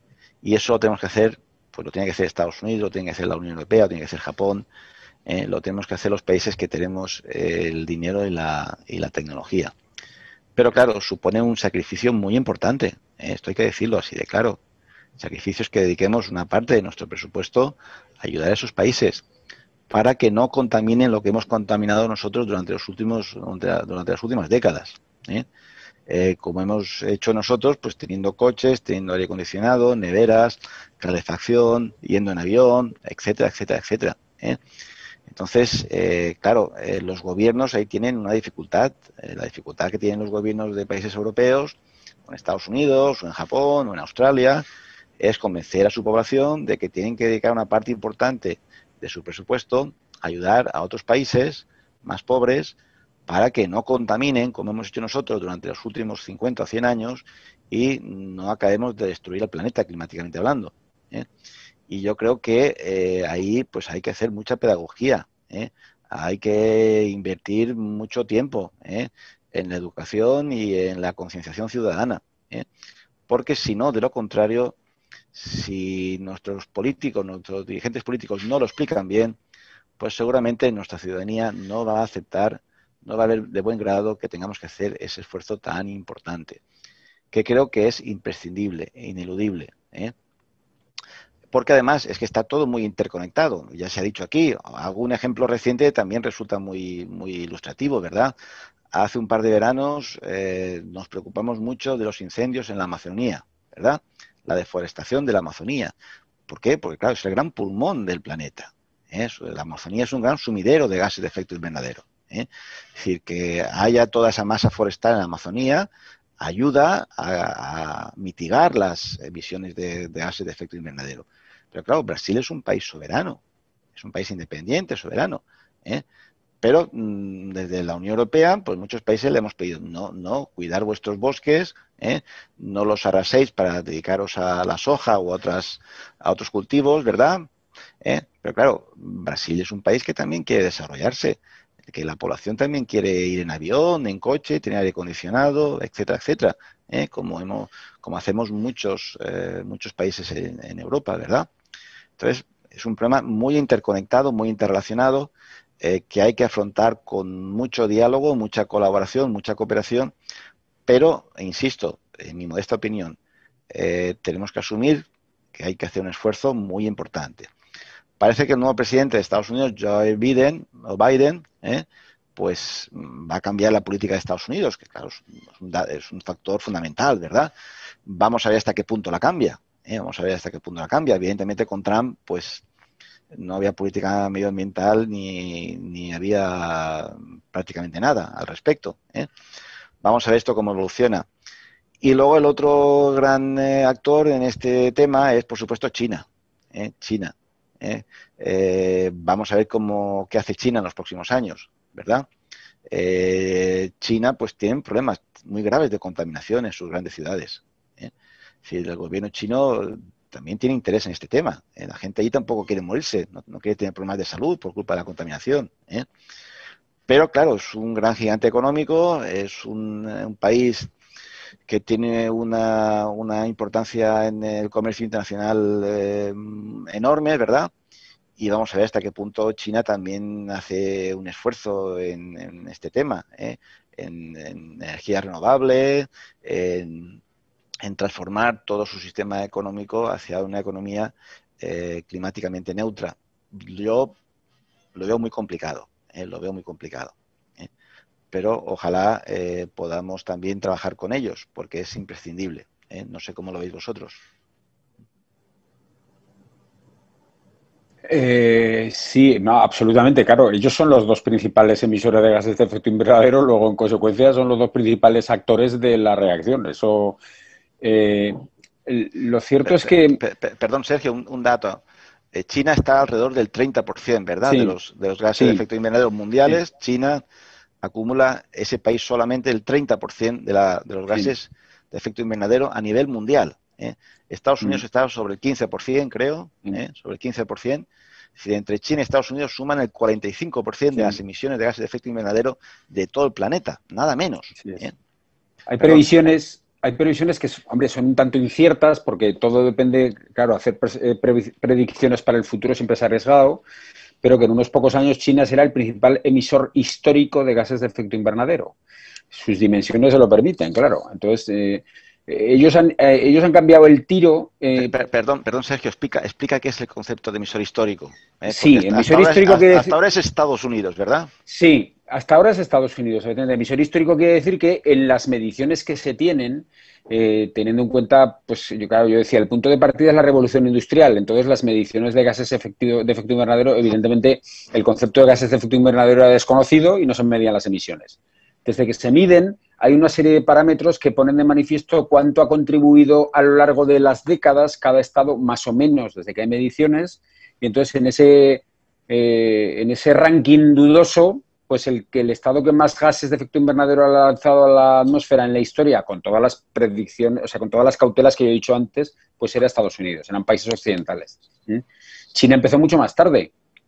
el milagro chino eh, pues se produce a partir de los años 70, empieza a esbozarse, es lleva muchas menos décadas, pero claro, sus dimensiones le llevan a que en unos pocos años, hay quien aventura que incluso en 2025, es decir, pasado mañana, China habrá emitido más gases de efecto invernadero a la atmósfera en su historia que cualquier otro país, a pesar de que lleve muchos más años emitiendo, como por ejemplo Estados Unidos. y los dos han tenido que rectificar su posición obligados. El caso de Estados Unidos es muy particular. La llegada de Trump, entre otros factores negativos, también tuvo el factor negativo este de, la, de esa visión que yo creo que es absolutamente ignorante y que a la gente, el político tiene la obligación de explicárselo adecuadamente. En el fondo, como tú decías, es concienciación, es educación. en realidad, eh, ¿pierdo competitividad? No, no pierdes competitividad, lo que pierdes es calidad de vida, tú y los que tienes enfrente. Tienes que concienciar a la gente de que es necesario que esto cambie. Pero el caso de Estados Unidos era muy particular porque eh, la política climática en Estados Unidos no es principalmente federal. Es decir, la importancia de que el gobierno federal de Estados Unidos se proclame como favorable al esfuerzo climático internacional es principalmente simbólica y es mucha, es muy grande, ¿eh? pero es principalmente simbólica. Uno de los principales actores climáticos de la escena internacional es California. ¿eh? porque el Estado lleva en marcha una serie de iniciativas de reducción de emisiones de gases de efecto invernadero que, dadas sus dimensiones económicas y demográficas, lo colocan muy arriba. Eh, pero sí que es cierto que desde el punto de vista simbólico el cambio de administración ya lo supuso cuando llegó Obama. Bueno, gobernar es defraudar, dice el refrán, ¿verdad? Obama prometía mucho, luego pues cumplió lo que pudo, pero sí que es verdad que hubo un cambio de, orientación muy grande y ahora se supone que volverá. Eh, en el caso de China es que es forzado por las circunstancias, el milagro chino se viene abajo. En Pekín hay 200 eh, días en donde la gente tiene que salir con mascarillas no por la COVID-19, sino por, los gases que hay en la atmósfera, con lo cual, eh, bueno, pues ese es uno de los elementos, de, aunque parezca paradójico, es una de las esperanzas que tenemos. Como no nos queda otra posibilidad, confiemos en que incluso los políticos se vayan concienciando progresivamente de que esto es absolutamente inevitable. Y otros actores que pasan un poco más desapercibidos, estos dos es que son evidentes. La Unión Europea lo deja un poco aparte porque, como he dicho, parece que ya la conciencia está asumida, ¿eh? porque no queda otra. ¿eh? Pero Indonesia, Brasil, México, eh, son millones de habitantes que tienen una contribución también muy significativa. Ahí es donde hay que trabajar. Entonces, en el fondo, esto de educación, sobre todo que los jóvenes como ya están haciendo en Estados Unidos y en otros lugares, en Colombia, por ejemplo, sin ir más lejos, ya no es Estados Unidos, eh, presionen, exijan a los políticos que esto se lo tomen muy en serio, que esto se coloque en elementos absolutamente mm, mm, puntuales, primordiales de una agenda política de un Estado, porque lo que nos estamos jugando es muy importante. Y yo decía, y en algún lugar sobre todo en, cuando en el otro lado del Atlántico defender esto exige una explicación muy relevante, pero eh, es que vosotros también tenéis que colaborar y ellos dicen con razón, oiga, pero que usted ya se desarrolló a costa de todos, déjeme que me desarrolle yo. Y digo, no tienes todo el derecho a desarrollarte. Lo que no te puedes permitir, no porque no tengas el derecho, es a desarrollarte como lo hice yo, entre comillas, porque eso nos lleva a todos y a ti el primero a la catástrofe. Lo que tienes que hacer es exigir que yo, entre comillas, te ayude, porque a eso también tienes derecho y eso es lo único que nos puede permitir a todos sobrevivir. De la otra manera, nos vamos todos, pero lo más trágico, que es lo que yo decía cuando hablaba de inequidad, es que tú te ibas delante. ¿eh? Es que el nivel del agua va a subir ¿eh? y va a afectar a todos y probablemente a Nueva York también, pero cuando afecte de manera significativa a los países desarrollados que tienen capacidad de reacción, pues va a haber estados, por ejemplo, Tuvalu o las Islas Maldivas, que habrán desaparecido. Con lo cual, eh, bueno, pues en, el fondo son los jóvenes los que tienen todo por delante para presionar y para, y para permitir que esto mejore. Yo también creo, como decía eh, mi compañera, creo que hay que ser optimista, mm, porque no te queda otra, porque además ser pesimista no compensa. ¿eh? eso no lleva a ningún sitio. Y hay que ser optimista porque realmente eh, tenemos los mecanismos. Es decir, el problema no es que no dispongamos de la tecnología, el problema es que eh, tenemos una inercia económica que nos lleva a decir, esto tiene un coste a corto plazo, tengo que cambiar. No, mire usted, hay que cambiar obligatoriamente. Uno de los efectos positivos, uno de los pocos que tiene toda esta historia de la COVID-19, que las crisis son oportunidades también. Y, por ejemplo, la Unión Europea ha reaccionado, como decíais antes, en un sentido que en este punto es positivo. Hay que recuperar el pulso económico, pero vamos a aprovechar para recuperarlo en la buena senda en una economía ambientalmente sostenible, carbónicamente neutra, etcétera, etcétera. ¿eh? Mm, ¿Los chinos pueden tener derecho a tener coches? Por supuesto que sí, incluso esa clase media que es un porcentaje pequeño, entre comillas, de la población, que supone pues aproximadamente unos 150 millones, ¿verdad? Pues es lo que tienen las dimensiones, pero que tengan coches eléctricos. Pero no ellos solo, todos, ¿eh? Que tengan coches no contaminantes, ¿eh? y así el impacto será mucho menor. Esa es la, línea en la que hay que ir, es que no queda otra. Pero, pero Sergio, tenemos que tenerlo primero nosotros. Tenemos que dar sí, sí. No, no, no, no. pero por, supuestísimo. Eh, nosotros estás hablando de, de, China, pero ¿y la India? Sí, ¿Cómo vamos a pedirle un esfuerzo a la India, un país con una masa de gente viviendo en la miseria? Sí, sí. Eh, eh, como tú decías, tenemos que tener una, política internacional muy activa, muy proactiva en este tema. La, la, India es un caso muy curioso, ¿eh? porque China lo tiene más fácil. Eh, para cambiar su, el cambio del modelo económico en China es sencillo. Mm, basta que el gobierno se conciencie de que hay que cambiar. Pero la India es una democracia, con lo cual los cambios son todavía más lentos. Eh, y la, India es el, es, el, es el gran desconocido, no, el gran eh, ignorado, digamos, de todo este proceso. A ver, es que dentro de poco tendrá más habitantes que China. ¿Eh? si no los tienen ya, porque realmente contabilizar en estos países siempre es complicado, ¿no? Y, también tiene mucha contradicción, porque eh, tecnológicamente también es un país que tiene tecnología apunta en determinados sectores, pero que indiscutiblemente, claro, también te puede decir es que tengo cientos de millones de personas que no tienen para comer y quiero que coman. Hay que ayudarlos a que efectivamente coman, pero que coman de manera que no se perjudique o que se perjudique lo menos posible todo este fenómeno. Tú tienes toda razón. Los primeros que tenemos que llevar coches eléctricos somos nosotros. ¿eh?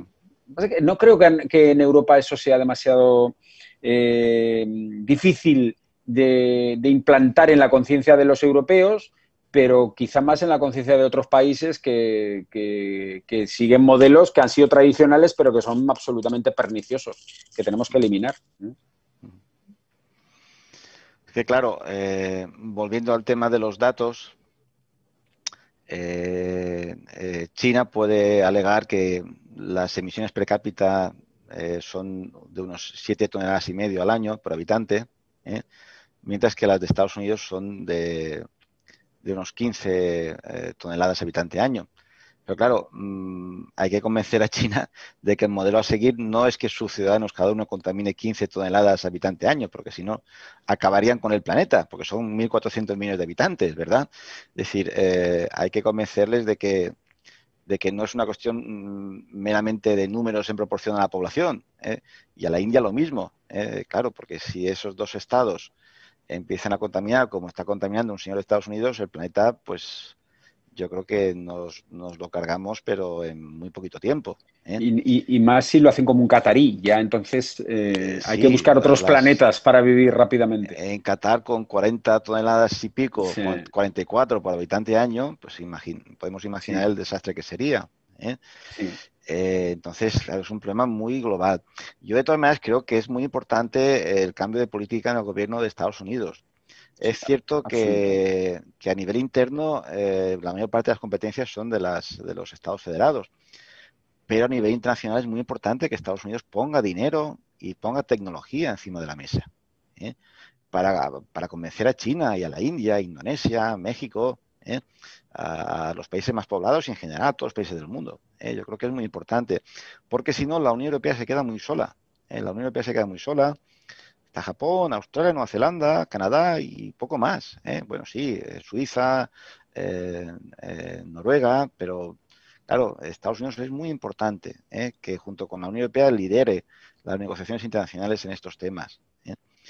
Por eso, a ver si Joe Biden, además de las declaraciones, pues de verdad se implica y hace, una, un esfuerzo en, económico y, de tecnología. Claro, la tecnología es que cuesta mucho dinero. Hay muchas patentes, hay mucho dinero en juego, ¿eh? pero también es muy, muy importante, ¿verdad? ¿Eh? Sí, sí, no, no, absolutamente. Vamos, es actor climático principal. Por eso decía que, bueno, el hecho de que desde el punto de vista cuantitativo en cifras eh, no sea tan relevante, en otros muchos sí que lo es. Como tú decías, es que es que es uno de los principales eh, productores de tecnología adecuada para reaccionar contra este fenómeno. Pero, un momento solo, porque mencionabas una cuestión que yo creo que es crucial y que se ha planteado en algunos debates, que es lo de las emisiones per cápita. Que en realidad es, eh, claro, ha sido utilizado. Eh. Por ejemplo, tú decías que el caso chino es el más evidente cuando se dividen las emisiones por la gran cantidad de personas, pero es que estamos hablando de algo mucho más serio, que las emisiones per cápita es, permitidme el lo vulgar de la expresión, pero es hacerse trampas al solitario. ¿eh? Eh, no nos vale como medida. Claro que hay más emisiones per cápita de un catarí, pero es que catarís hay, no sé cuál es la población exactamente, creo que no llega a dos millones de personas y chinos son 1.400 millones. Eh, y el chino mm, no lo puedes convencer porque sí tan fácilmente, porque no es susceptible de convicción como puede ser otro país que tenga otra serie de características. El chino se ha convencido cuando la realidad lo ha convencido hemos llegado al punto en el que la realidad ya es obstinada. Es que en China hay verdaderos problemas, como decías, eh, incremento de enfermedades eh, cancerígenas como consecuencia de la exposición a emisiones, efectos climáticos extremos que se llevan por delante.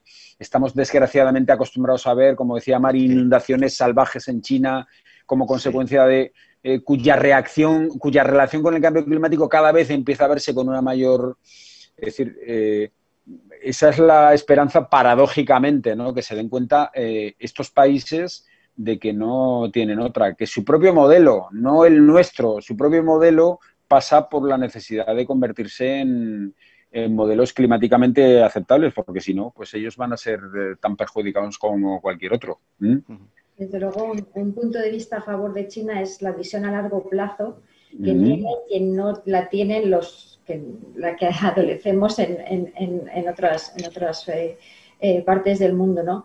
Yo creo que China tiene muy claro el modelo económico que quiere, lo ha vivido, la contaminación de, de sus ríos ya es eh, prácticamente insoportable, la contaminación del aire.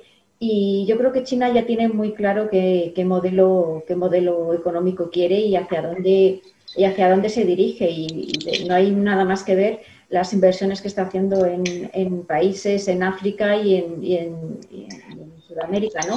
Tiene muy claro el modelo, tiene muy claro la población, tiene muy claro lo que necesita y, va, va con la visión que tiene a largo plazo y, bueno, y quizás pues eh, desde luego mm, seguir apostando y a nivel también, a nivel mundial también se va a seguir apostando por los combustibles fósiles. Negarlos es una, es una, es una tontería, ¿no?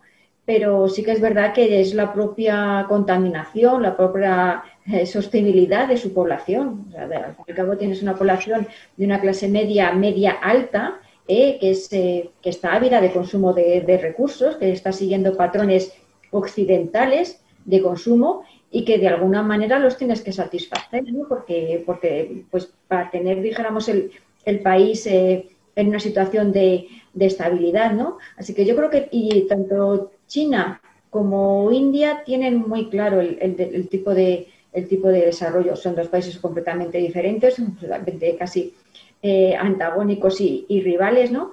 Pero, pero sí que tienen claro que su modelo, desde luego, debe, debe pasar por, la, por un modelo por un modelo sostenible, sobre todo teniendo en cuenta el crecimiento de la, de la población, ¿no? que al fin y al cabo, pues bueno, tienes que satisfacerla porque al, final es inestabilidad, es eh, poblaciones vulnerables, poblaciones inestables, conflictos y conflictos que, a pesar de que pasan muy lejos de nuestras fronteras, como hemos visto en la pandemia, que parecía que no nos iba a afectar porque el, virus se desarrollaba en Wuhan, al final nos ha afectado, ¿no? Ahora, pues vivimos en un, en un mundo interconectado y cualquier problema, cualquier situación de inestabilidad aunque sea en eh, física o en los mercados eh, económicos y financieros, pues nos afecta directamente, ¿no?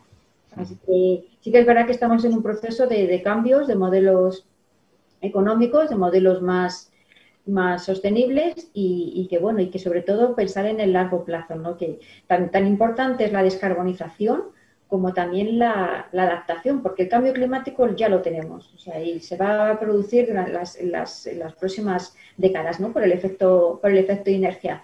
Entonces, bueno, pensar en la descarbonización, pero también pensar qué hacemos, cómo nos adaptamos, cómo van a ser nuestros modelos productivos, cómo vamos a hacer el uso suficiente de nuestros recursos. Ahí es donde está el, el, camino. Y sobre todo, yo insisto mucho en la visión a largo plazo, que desgraciadamente, en concreto en Europa, no, no solemos tener. Bueno, eh, yo ahí distinguiría, si me permites, eh, distinguiría entre eh, lo que es la Unión Europea, el sistema institucional de la Unión Europea, la Comisión Europea, y luego los gobiernos de los Estados miembros. Yo creo que la Comisión Europea sí que intenta poner de acuerdo a los gobiernos para que trabajen a medio y largo plazo. El problema, como comentáis, es que los gobiernos nacionales son elegidos cada cuatro años, hay elecciones cada cuatro años. ¿eh? Claro, en China esto no ocurre. En China este, esto no, esto no, esto no, no, tiene esa, esta cuestión, ¿verdad? Pero mm, lo que decíamos antes, mucha educación y mucha concienciación, las dos cosas, para que la población eh, pues vea con buenos ojos que los gobiernos eh, que tenemos pues adopten esas decisiones que pueden ser duras, pueden ser decisiones que, cuesten mucho tiempo y mucho dinero eh, ponerlas en práctica. ¿eh? No, es, una cuestión solamente de, tener buenas, buenas intenciones. ¿eh? volviendo un poco más al, al, ámbito geográfico más cercano a nosotros, hemos hablado del África subsahariana. Yo también creo que tendríamos que preocuparnos de los Estados miembros de la cuenca sur del Mediterráneo, los que tenemos más cerquita. los que están en Marruecos, Argelia, Túnez, eh, Libia. Claro, son estados que no, tienen mucha población, no, son relativamente muy grandes, ¿verdad? Pero también eh, la, crisis climática les puede afectar. ¿eh? cada uno tiene una situación particular, ¿verdad? Argelia pues tiene muchas materias primas, tiene mucho gas, Libia también, pero aún así todo, yo creo que el tema del cambio climático también puede tener repercusiones para esos estados que a su vez nos repercutan a nosotros. Yo creo que también ahí la Unión Europea debería preocuparse muy mucho de su vecindario, ¿eh? de, los estados de la cuenca sur del Mediterráneo y también del centro y este de Europa, los estados que no son estados miembros de la Unión Europea. Ahí también hay que invertir mucho dinero. Igual no podemos conseguirlo. Hay situaciones de conflicto, es complicado resolver esos problemas pero como tú decías, Mar, hay que hacer políticas de eh, largo plazo, no cortoplacistas. ¿Eh? Trabajar con escenarios de 5, 10, 15, 20 años. y que no nos vuelva a pasar lo que nos ha pasado en Siria, por ejemplo, que ha sido un auténtico desastre. ¿eh? no digo que eso sea fácil de resolver y de evitar, pero la Unión Europea como tal y sus Estados miembros tienen que hacer lo que ellos puedan. Y lo que nosotros podemos hacer es colaborar con esos países, y ofrecerles ayuda económica y tecnológica, ¿eh? el papel que podemos cumplir. Luego, si no hemos podido evitar que haya un conflicto armado tan cruento como el que ha habido en Siria o que haya un Estado fracasado en Libia, pero nosotros tenemos que hacer nuestros deberes, la parte que nos toca, creo yo, que creo que no se ha hecho. No se ha hecho ni en Libia, ni en Siria, ni en otros estados del Mediterráneo. ¿eh? A pesar de que, eh, pues ya sabemos que cuando hay dictaduras, ¿eh? pues a la larga esas dictaduras al final pueden estallar. Pueden estallar y puede haber conflictos armados eh, que nos afecten, ¿eh? Eh, como ha ocurrido en, estos últimos años. Y yo creo que esto hay que conectarlo todo, hay que interrelacionarlo. Como tú decías, la seguridad es un concepto muy amplio, ¿verdad? El tema del cambio climático, que no haya una guerra, hay, un desarrollo económico, en fin, hay que conectarlo todo. Y la lucha contra la inmigración irregular, el, narcotráfico, el terrorismo internacional, ¿verdad?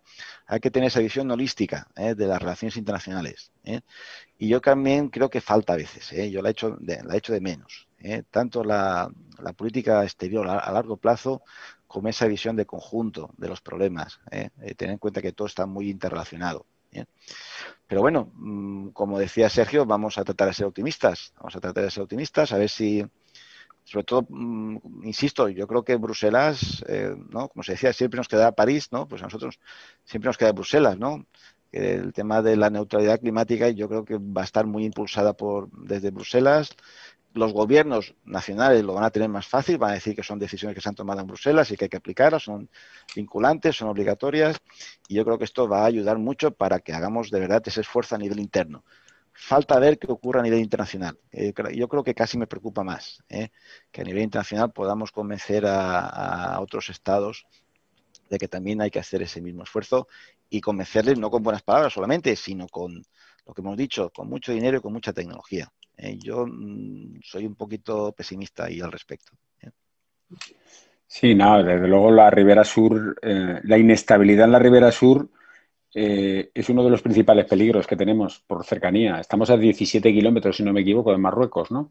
Eh, por, por, Algeciras, con lo cual es conexión prácticamente inmediata. Y yo decía esto, no, lo hemos hecho, no, sí que lo hemos hecho, pero lo hemos hecho tan mal que hemos, hemos contribuido a la situación en la que se encuentra. Hablabas de Libia, pero es incluso la, prima, la gestión por Occidente, no solo por la Unión Europea, porque el problema es que la Unión Europea casi es un actor secundario, desgraciadamente, ¿no? O no, no se sabe pero la gestión de la primavera árabe es un desastre político en, política internacional que ha llevado a que la situación sea todavía peor de lo que era, que era mucho. ¿eh? Entonces, sí, claro, la, esperanza es que solo cabe mejorar, eh, ¿no? Porque mejorar lo que hemos hecho es relativamente eh, sencillo. Ojalá. No, no, es un decir, ojalá, sí, pero... un, sí, sí, un, paréntesis, Sergio. Hay que pensar, por ejemplo, en Egipto, un país del que nadie habla. Sí. Nadie habla de Egipto es otro país que también el cambio climático les puede afectar muchísimo, ¿verdad? Sí, sí. Pero es que tiene una dictadura militar. Eh, si Egipto explota con ochenta y tantos millones de habitantes, puede pasar cualquier cosa. Y su modelo de, su modelo de desarrollo económico es absolutamente, mm, eh, digamos, eh, expuesto al fenómeno climático. Egipto es turismo, turismo es transporte, transporte son emisiones, es la pescadilla que se muerde la cola. Es extraordinariamente complejo, claro. ¿Mm? No le vas a decir a los egipcios, no, mira, hay que reducir los vuelos para eh, que los turistas vayan a ver las pirámides o a la península del Sinaí, no. Pues a lo mejor lo que hay que hacer es tecnología, educación, tecnología, educación, lo que, habéis, lo que habéis comentado antes, yo es que no puedo estar más de acuerdo. No, y además eh, tenemos que tener claro que el Mediterráneo es un espacio común, que nuestra frontera no termina en el sur de España, en nuestra frontera, la frontera de Europa debe de traspasar el, el Mediterráneo y que sus problemas son, son nuestros problemas. Y, y todo, cualquier inversión tecnológica, cualquier inversión de, en renovables que se están realizando, inversión en, innovación de los sistemas agrícolas, pues luego tienen que, generar ya una, una, estabilidad para, para, evitar, evitar eh, futuras eh, inestabilidades, ¿no? Porque conviene recordar que en el caso de Siria eh, a ver, la revuelta tuvo su fruto o tuvo su origen en un aumento del precio de los alimentos, unido a una retirada de los subsidios al combustible, con lo cual eso ya encendió inestabilidad, una situación de, pues eso, que ya estaba, que ya estaba latente, ¿no? O sea, el cambio climático podríamos decir que es como la chispa que enciende la llama cuando ya hay unos problemas estructurales, ¿no? Por lo tanto, la Unión Europea, que cercanía, debería también, bueno, pues contribuir y abordar esos, esos factores estructurales, ¿no? Y entre ellos el medio ambiente y el uso, yo insisto mucho en el uso sostenible de los recursos, pues deben de estar ya en, todas las agendas, eh, tanto de seguridad como de diplomacia. Es decir, es soportar y hacer una buena base ¿eh? para, para, para para conseguir la estabilidad de, esas, de, estas, de estas regiones, ¿no? Porque luego, al final, las, las situaciones de inestabilidad, pues hemos visto que están muy relacionadas con el acceso ¿no? a, los, a los recursos básicos. Muy bien. Bueno, pues eh, creo que, hemos hablado mm, de esta problemática, hemos eh, creo que tratado muchas cuestiones de, interés. ¿eh?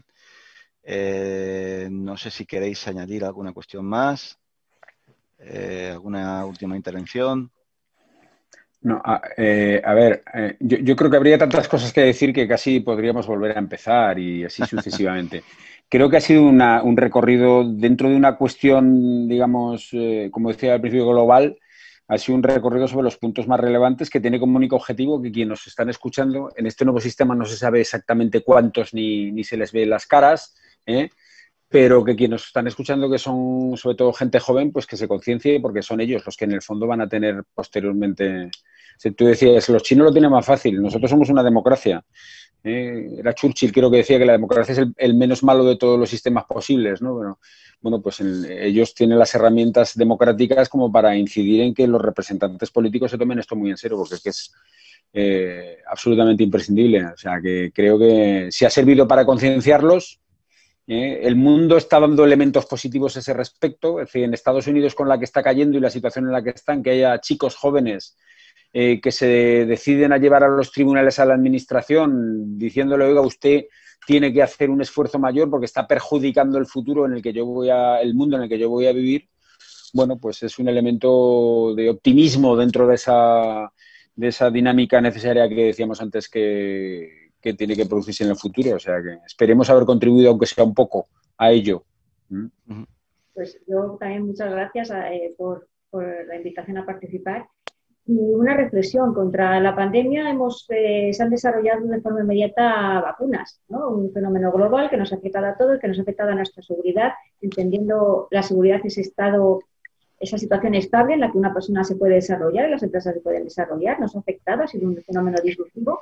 Bueno, pues contra el cambio climático nuestra vacuna es apostar por la descarbonización, apostar por el uso sostenible de los recursos eh, naturales y pensar en el largo plazo. O sea, es que es nuestra vacuna frente al, cambio climático. Sí, yo al hilo lo que estáis comentando, añadir también una idea eh, que es obvia, ¿no? Pero que también conviene eh, insistir en ello.